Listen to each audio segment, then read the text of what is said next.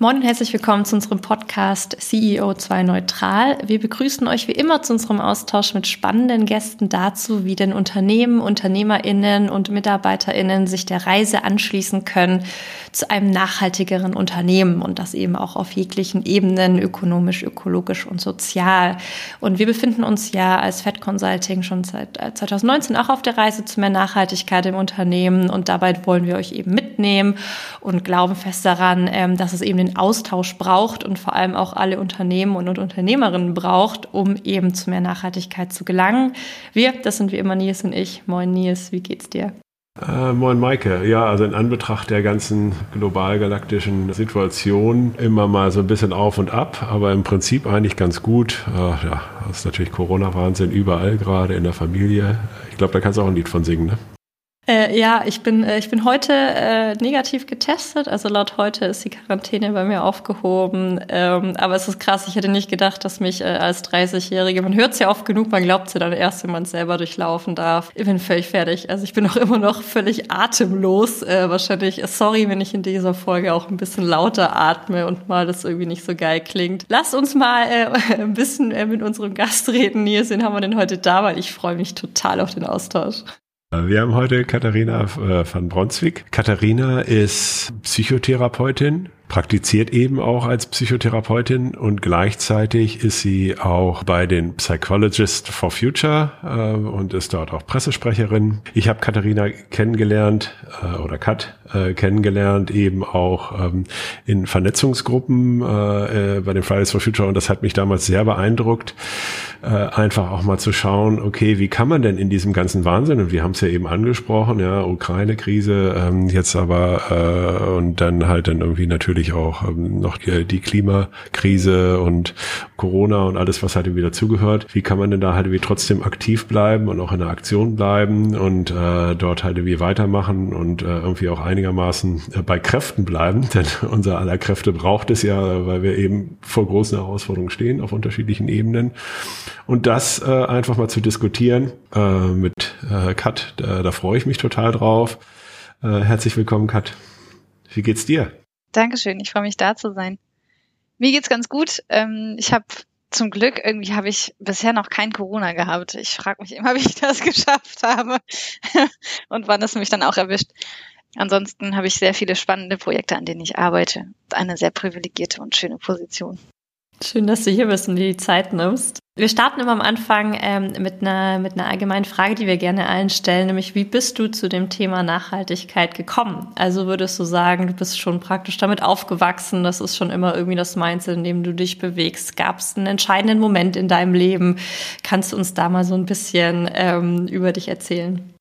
Also ich würde sagen, ja, ein Stück weit äh, wurde mir Nachhaltigkeit als Wert schon auch mitgegeben von meinen Eltern. Meine Mama hat in einem Bioladen gearbeitet und ich fand das richtig scheiße.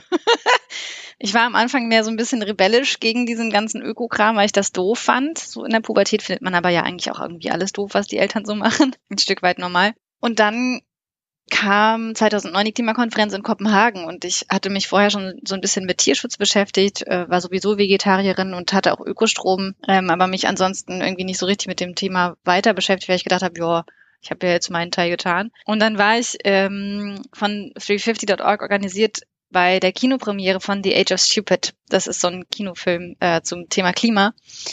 Und bin da rausgegangen, war so ein bisschen emotionalisiert, aber schon irgendwie so ein bisschen selbstzufrieden, weil ich so dachte, ja, ne, ich habe meinen Teil getan und lief an so einem Infostand vorbei, wo sich zwei Leute unterhalten haben und äh, eine Greenpeace-Aktivistin sagte zu jemandem, es reicht ja nicht, das eigene Leben umzustellen, man muss auch andere davon überzeugen. Und ich bin wirklich wie angewurzelt stehen geblieben und habe gedacht, okay, was muss ich tun?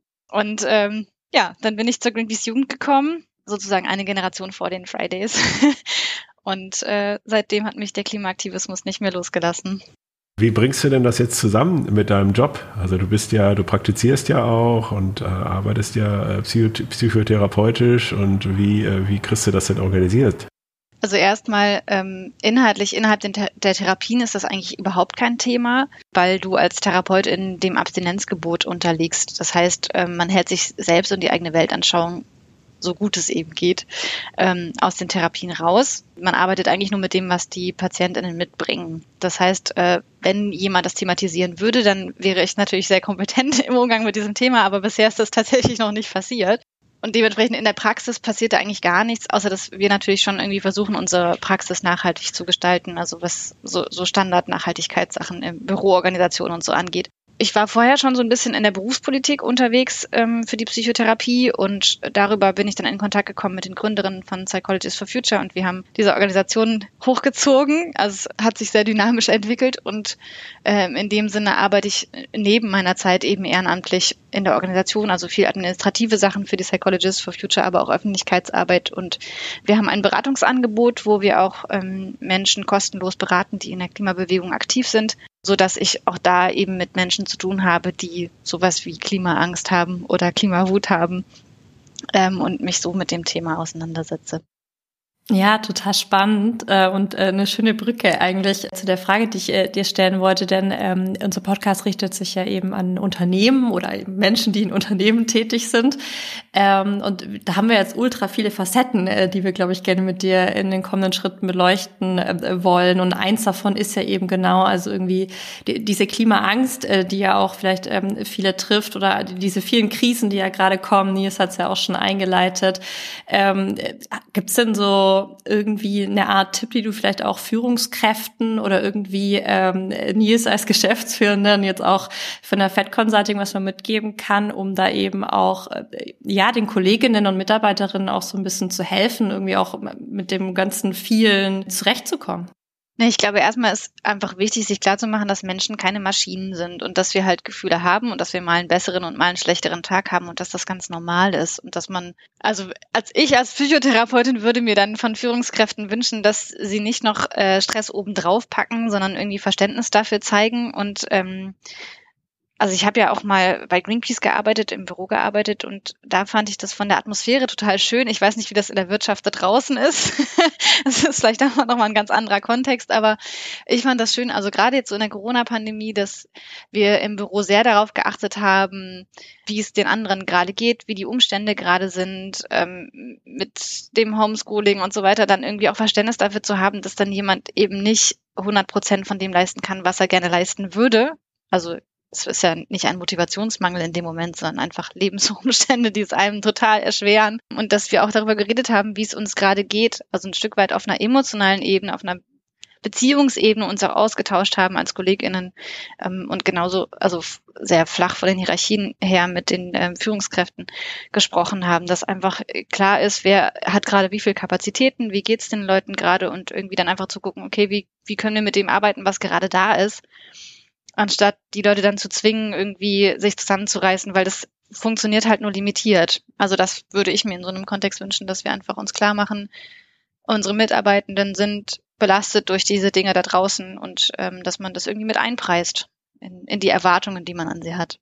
Ja, und ist ja irgendwie auch präventiv, ne? Weil ich meine, wenn ich den Druck weiter aufbaue, ähm, dann kann man ja vermutlich wirklich an, an beiden Händen abzählen, wann dann einfach auch die Krankmeldungen kommen, ne? Und das ist ja auch, also jetzt wieder, wenn man jetzt mal wirklich ganz kalt drauf gucken würde, unternehmerisch gesehen, auch nicht so schlau irgendwie, wenn dann äh, die Mitarbeitenden sich alle irgendwie abmelden. Und jetzt, um vielleicht in das andere Extrem zu gehen direkt, wie ist es denn, ähm, du hattest ja auch schon erwähnt, dieses äh, auch ins Handeln kommen. Ne? Also wenn wir jetzt sozusagen auch gerne, wir können ja uns mal als Beispiel einfach nehmen, Fed Consulting, wir äh, würden uns ja als sehr grün bezeichnen, wir wollen da ja viel tun, wir wollen mehr tun, am liebsten wollen wir auch, dass alle Kolleginnen da äh, irgendwie mitmachen. Und ähm, also wie kann man denn vielleicht auch äh, ähm, dieses, ähm, dieses viel Reden auch wirklich in ein aktives Handeln bringen. Ist das auch was, womit du dich beschäftigst? Und kannst du uns da vielleicht ein bisschen was erzählen?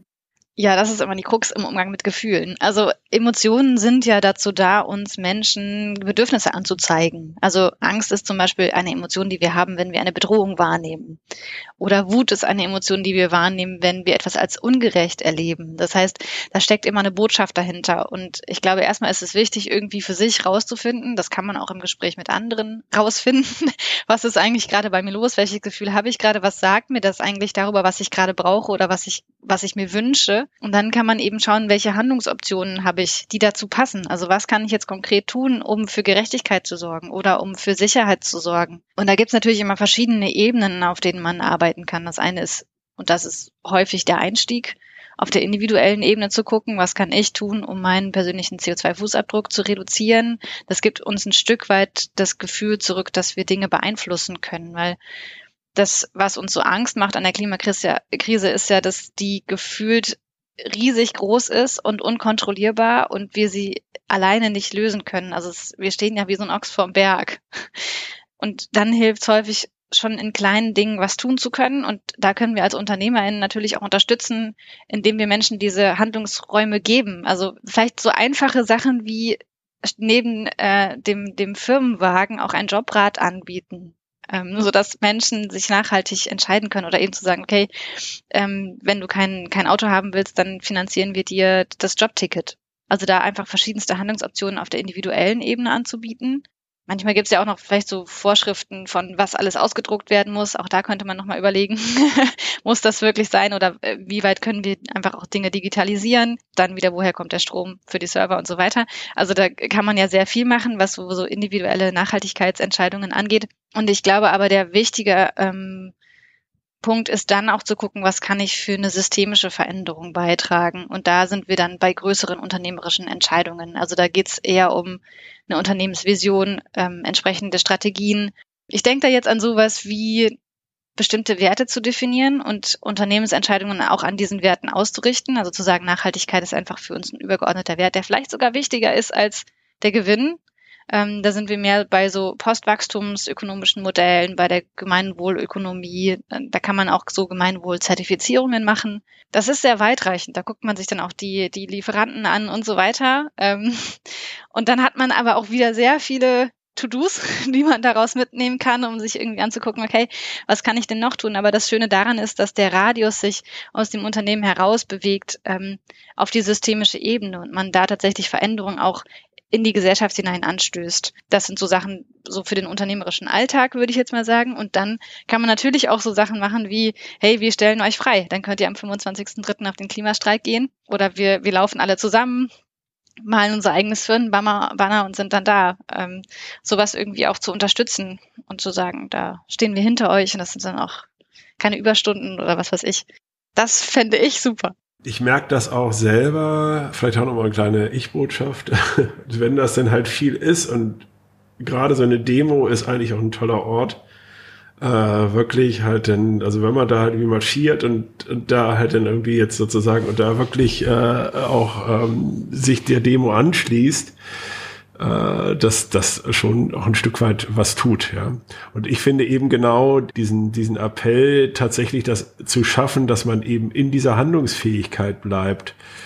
Äh, merke ich bei mir persönlich, mh, mm, dass, äh, ja, dass, dass mir das halt irgendwie, dass mir das was bringt. Ist das irgendwie auch, ist das so Standard oder ist das bewiesen oder, äh, oder geht's da drum?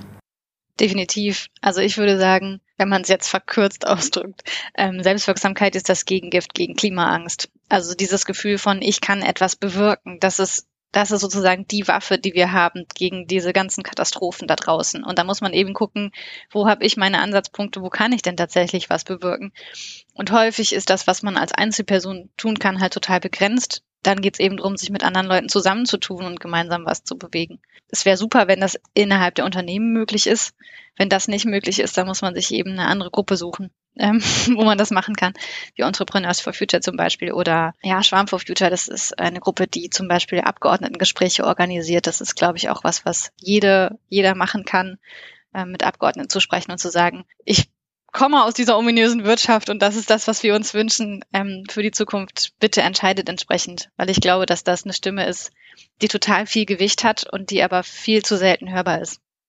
Was ich dabei total interessant finde, wir hatten schon ich glaube, ja, also mindestens mit Daniel Obst, ähm, auch mit Jörg Hambückers und äh, jetzt eben auch mit der, mit der Miriam von der Telekom hatten wir mehrere Beispiele, wie halt gerade diese Bottom-up-Bewegung halt wie tatsächlich funktionieren, weil die Unternehmen, die sind ja jetzt eben gerade durch den Green Deal und so weiter ähm, einfach ja einfach gezwungen, halt in die Aktivität zu kommen. Ja? Und, äh, und ich sehe gerade, dass diese Graswurzelbewegung innerhalb der Unternehmen, also wo wirklich dann halt bei der, bei der Telekom mit den Green Pioneers, da bilden sich dann plötzlich 300 Leute, die sich im Unternehmen dann eben für dieses Thema einsetzen, dass das halt ein total tolles Thema ist. Oder das war ja auch mit Daniel, ne, bei der AXA, wo er einfach an die Geschäftsleitung oder an den, an den Vorstand geschrieben hat und plötzlich war er Mr. Äh, ja Mr. Nachhaltig halt irgendwie quasi und wurde zu allen äh, Veranstaltungen und so weiter eingeladen. Und das ist halt irgendwie ein total schönes Beispiel, finde ich auch. Also, weil ich glaube auch dort, ähm, die Zeit ist einfach so und die Unternehmen sind da veränderungsbereiter, als das tatsächlich äh, so äh, gemeinhin angenommen wird, äh, dass man da eigentlich einen sehr großen Hebel hat. Ja, also man kann da tatsächlich Dinge tun. Und das äh, fand ich jetzt so in, in unseren äh, Podcasts jetzt einfach äh, ganz, äh, ganz schön äh, immer zu hören, dass eben auch im Konzernumfeld tatsächlich dass man plötzlich einen relativ großen Hebel hat. Ich will da, ich habe gerade so den Impuls, da nochmal so mit reinzugehen und zu sagen, ich glaube aber, man darf nicht unterschätzen, dass man trotzdem einen langen Atem braucht, dass das natürlich Prozesse sind, die mal vor und mal zurückgehen, man dann wieder Schleifen dreht. Und ich glaube, dass wenn man das sozusagen im Vorhinein mit einberechnet, ist das nicht ganz so frustrierend. also gerade wenn man so losstartet mit einer Gruppe von Kolleginnen, die auch voll motiviert sind, dann denkt man so, yeah, bam, wir machen das jetzt und in drei Monaten ist das Ding gewuppt, aber das stimmt natürlich nicht, ähm, sondern das sind häufig halt auch total anstrengende Prozesse, wo es dann noch Gegenströmungen gibt und das ist einfach Demokratie, also wo wir wo wir Aushandlungsprozesse haben, auch innerhalb von Unternehmen natürlich und wo man dann irgendwie gucken muss, okay, wie kriegt man die verschiedenen Interessen unter einen Hut? Das ist nicht easy, aber es, ich finde es total sinnerfüllend. Das ist einfach schön, wenn man gestalten kann. Jetzt hattest du ja auch erzählt, dass ihr bei Psychologists for Future, schwieriges Wort, sorry, ähm, ja auch äh, Angebote für eben äh, Organisationen, die Fridays for Future etc. ja auch schafft, um ähm, sich da irgendwie ein bisschen beraten zu lassen.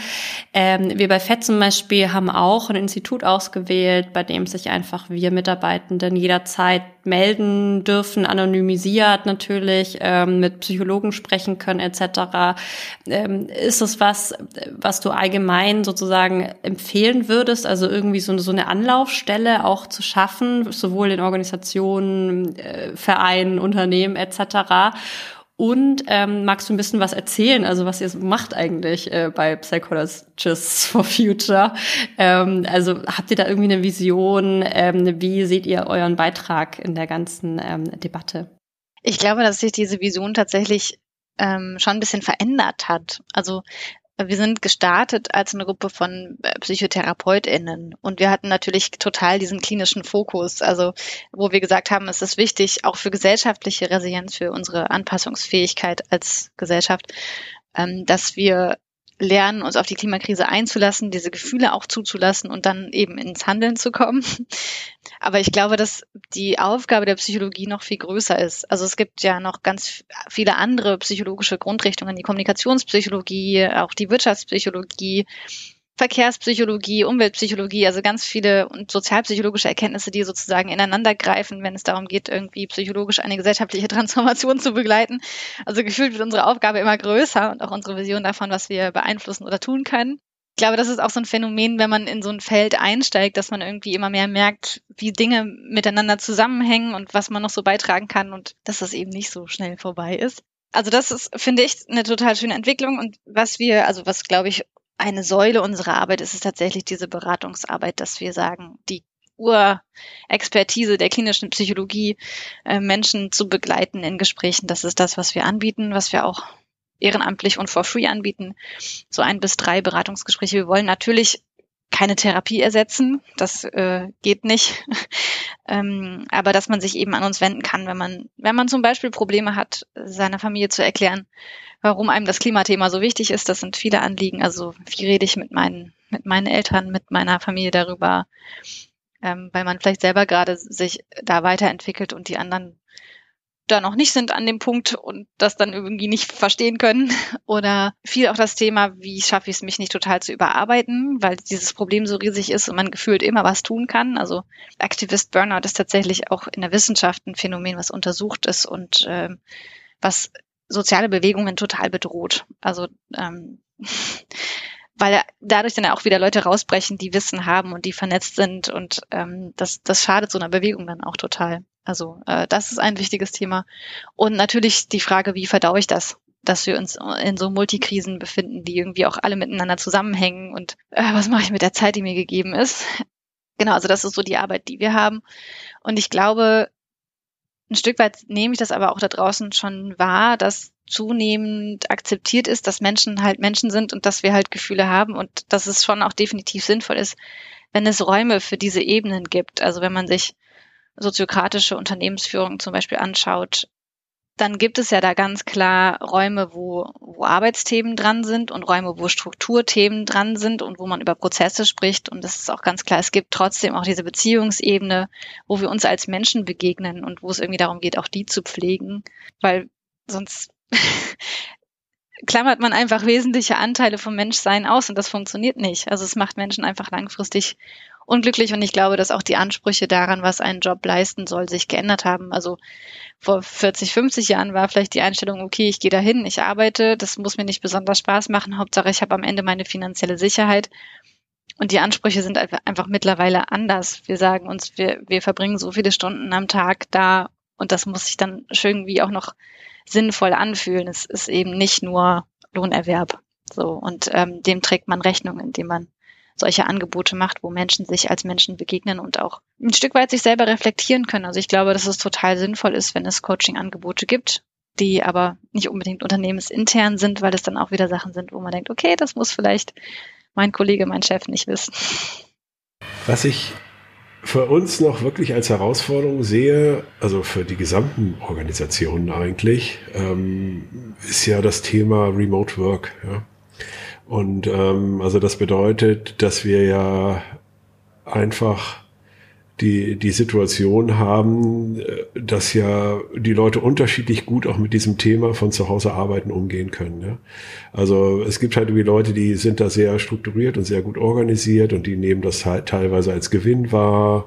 Und es gibt halt aber auch wiederum andere Menschen, die haben halt einfach Schwierigkeiten, sich dann tatsächlich zu motivieren. Ja? Also auch wenn ich das bei meinen Kindern sehe, da gibt es in der Klasse welche, die können das gut und gibt welche, die können das halt irgendwie nicht so gut. Also gibt Leute, die fallen da richtig hinten raus. Ja, Das habe ich so eigentlich so, so eine doppelte Frage. Ne? Die eine ist halt dann irgendwie, äh, nimmst du das jetzt auch so wahr? Also macht das auch was mit den Aktivistenbewegungen oder habt ihr, nimmst du das irgendwie jetzt auch aus einer psychologischen Ecke als, als zusätzliche Herausforderung oder als Chance wahr oder als Veränderung? Also ich glaube, ja, wie du das beobachtet hast, schon, dass es einfach Menschen gibt, die sich besser ähm, alleine strukturieren können als andere ähm, und dass das eine Herausforderung ist, der man irgendwie begegnen muss.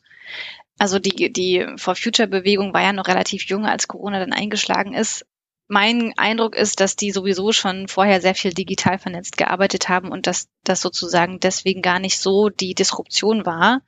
Wobei ich schon wahrgenommen habe, dass wenn man sich monatelang gar nicht persönlich treffen kann, das natürlich was macht. Also das einfach was anderes ist, wenn man zusammen in einem Raum sitzt und da Dinge diskutieren und bearbeiten kann.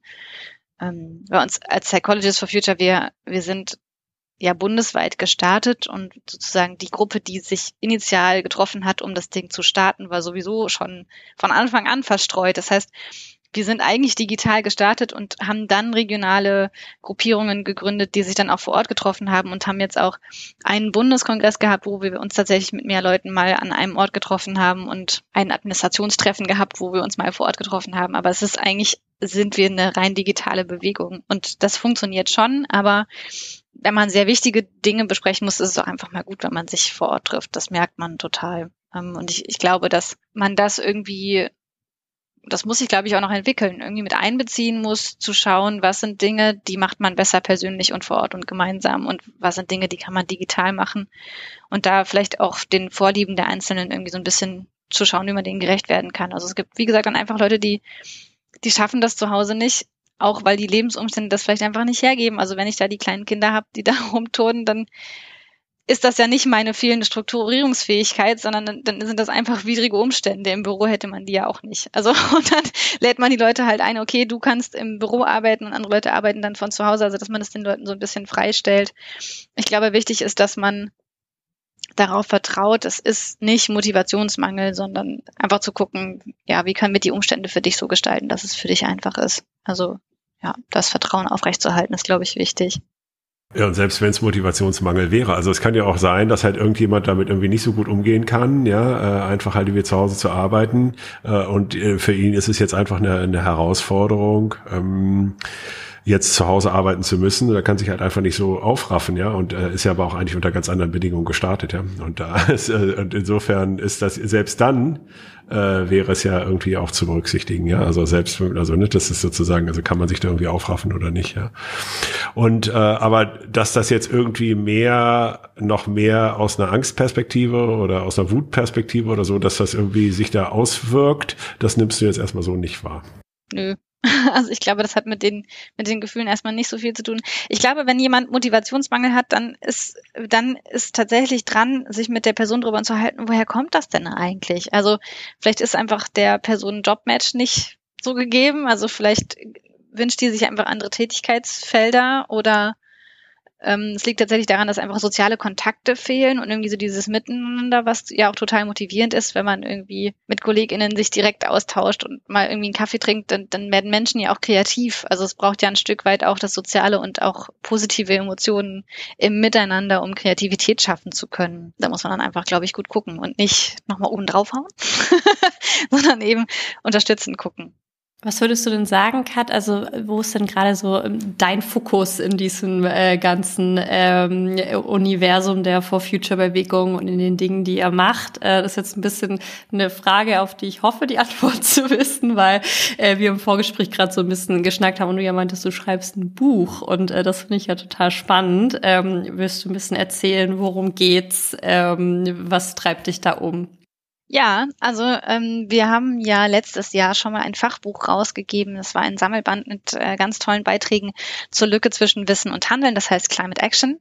Und es ist erschienen im Psychosozialverlag. Und im Herbst diesen Jahres erscheint der zweite Band der heißt Climate Emotions. Äh, das ist auch wieder ein ganz tolles Fachbuch mit äh, Sammelbandbeiträgen von äh, wirklich sehr coolen AutorInnen zum Thema Klimagefühle und wie die auch psychotherapeutisch bearbeitet werden könnten, ähm, wenn es das braucht. Und ähm, auch so ein bisschen zur politischen Dimension. Also was heißt das eigentlich für die Versorgung in Deutschland? Und dann gibt es noch zwei weitere sage ich mal, Spin-off-Buchprojekte von den Psychologists. Ähm, ein Buch von Lea Dom und Mareike Schulze, das beschäftigt sich mit den verschiedenen Klimagefühlen und wie man die einsetzen kann, um ins Handeln zu kommen.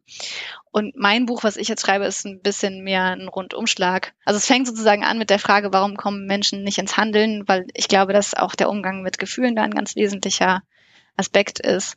Und dann gehe ich ein bisschen darauf ein, warum wir so schlecht vom Konsum loslassen können ähm, und wie wir sozusagen systemisch verstrickt sind als Menschen. Also ein bisschen meine Gesellschaftskritik, in ein Buch gegossen aus psychologischer Perspektive. Dann gehe ich auch nochmal auf die Klimagefühle ein und wie man die gut umsetzen kann in Handlung.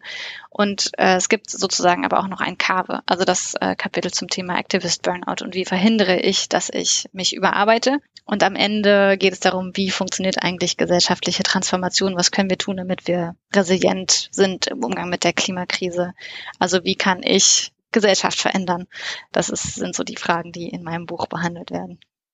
Sehr, sehr aufregend. Ich freue mich auf jeden Fall drauf, es zu lesen, wenn es dann erscheint. Äh, gib uns dann auf jeden Fall auch Bescheid. Dann äh, können wir das natürlich auch äh, nochmal teilen, um über die Folge etc. Und äh, ja, wir sind tatsächlich schon über die 30 Minuten Cut. Ähm, das war ein total cooler Austausch. Ähm, und am Ende bitten wir immer noch ähm, unseren Gast einen Appell loszuwerden. Das heißt, alles, was du jetzt vielleicht nicht sagen konntest oder wo du nochmal äh, das nochmal betonen möchtest und herausstellen möchtest, kannst du jetzt äh, die Chance nochmal nutzen. Ich denke mal an einen Satz, den eine Kollegin gesagt hat. Ähm, Mut zur Angst und ich möchte das ergänzen mit Mut zur Wut und Mut zur Trauer. Ähm, lasst euch auf eure Gefühle ein, die haben ganz, ganz wertvolle Botschaften an uns und ähm, das, was sie euch sagen, dann auch umzusetzen in Handlung. Ihr habt unglaublich viele Stellschrauben und Hebel, an denen ihr was bewegen könnt, auch wenn ihr die gerade noch nicht seht. Was ein schöner Appell. Vielen lieben Dank für deine Zeit. Schön, dass du bei uns warst. Dankeschön. Danke, Kat. Echt super.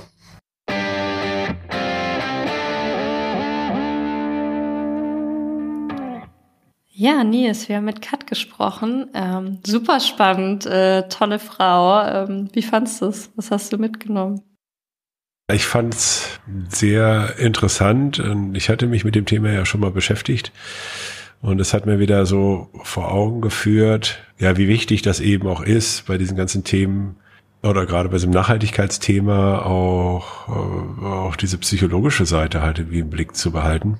Und was ich da für mich halt wirklich spannend oder auch eben nochmal bestätigend fand, ist, dass es eben auch darum geht, immer weiter im Handeln zu bleiben. Dass es halt einfach darum geht, Dinge zu tun und das kann ja multidimensional sein, auf der persönlichen Ebene, ähm, einfach sich halt wie für Sachen einzusetzen, Dinge zu verändern, im eigenen Leben zu, ändern, zu verändern, im Unternehmen äh, Dinge zu verändern äh, oder auch einfach äh, gewissen Aktivismus an den Tag zu legen, ob das Cleanups sind oder ob das jetzt ähm, Demonstrationen sind oder was auch immer. Äh, äh, ja, äh, um eben nicht äh, den Kopf in den Sand zu stecken, weil das dann halt am Ende ja dann doppelt schwierig ist. Also insofern äh, war dieser Appell für mich nochmal gut und hat mich nochmal sehr bestätigt. Und du? Ja, absolut. Und auch nochmal diese Aussage, ne, man weiß es ja eigentlich die ganze Zeit, aber sozusagen Menschen sind einfach keine Maschinen, natürlich auch Mitarbeiterinnen nicht und Kolleginnen nicht. Und da einfach auch diesen schmalen Grat zu gehen zwischen, ne, nicht zu überfordern, jetzt zu überlasten, aber natürlich ist, ist, ist man ja auch eine Company. So und äh, irgendwie in, also in, der, in dem derzeitigen Wirtschaftssystem, in dem wir arbeiten, äh, überlebt diese Firma wie unsere eben dadurch, dass wir Geld verdienen. Und das ist natürlich auch irgendwie ein total schwerer Balanceakt, wie ich finde. Ähm, und da einfach aber ja mit, mit dem nötigen äh, Feingefühl davor zu gehen und glaube ich auch dann die Kolleginnen äh, da wirklich auch einzeln abzuholen. Und ähm, da denke ich mir jetzt zum Glück in der Situation, zum Glück haben wir zum Beispiel bei uns dieses Entwicklungspatensystem, ne? Also dass wirklich jeder äh, Kollege, jede Kollegin jemanden hat, an den sie sich wenden kann oder er, wo man wirklich auch diese Dinge besprechen kann und die da auch besprechbar sind. Und ja, auch da wirklich nochmal ähm, einfach drauf zu achten, ähm, auf diese Gesundheit und vor allem die psychische Gesundheit von uns allen gerade das äh, wird uns, glaube ich, noch eine Weile beschäftigen. Ja, Maike, apropos Gesundheit. Werd man erstmal wieder richtig gesund. Äh, ich freue mich. Ich mich erstmal wieder hin. ja, ich freue mich schon, äh, äh, dich halt mal wieder äh, live und in Farbe hier im Büro äh, zu treffen. Ich freue mich auch drauf. Nils, einen schönen Nachmittag dir. Danke. Tschüss. Ciao.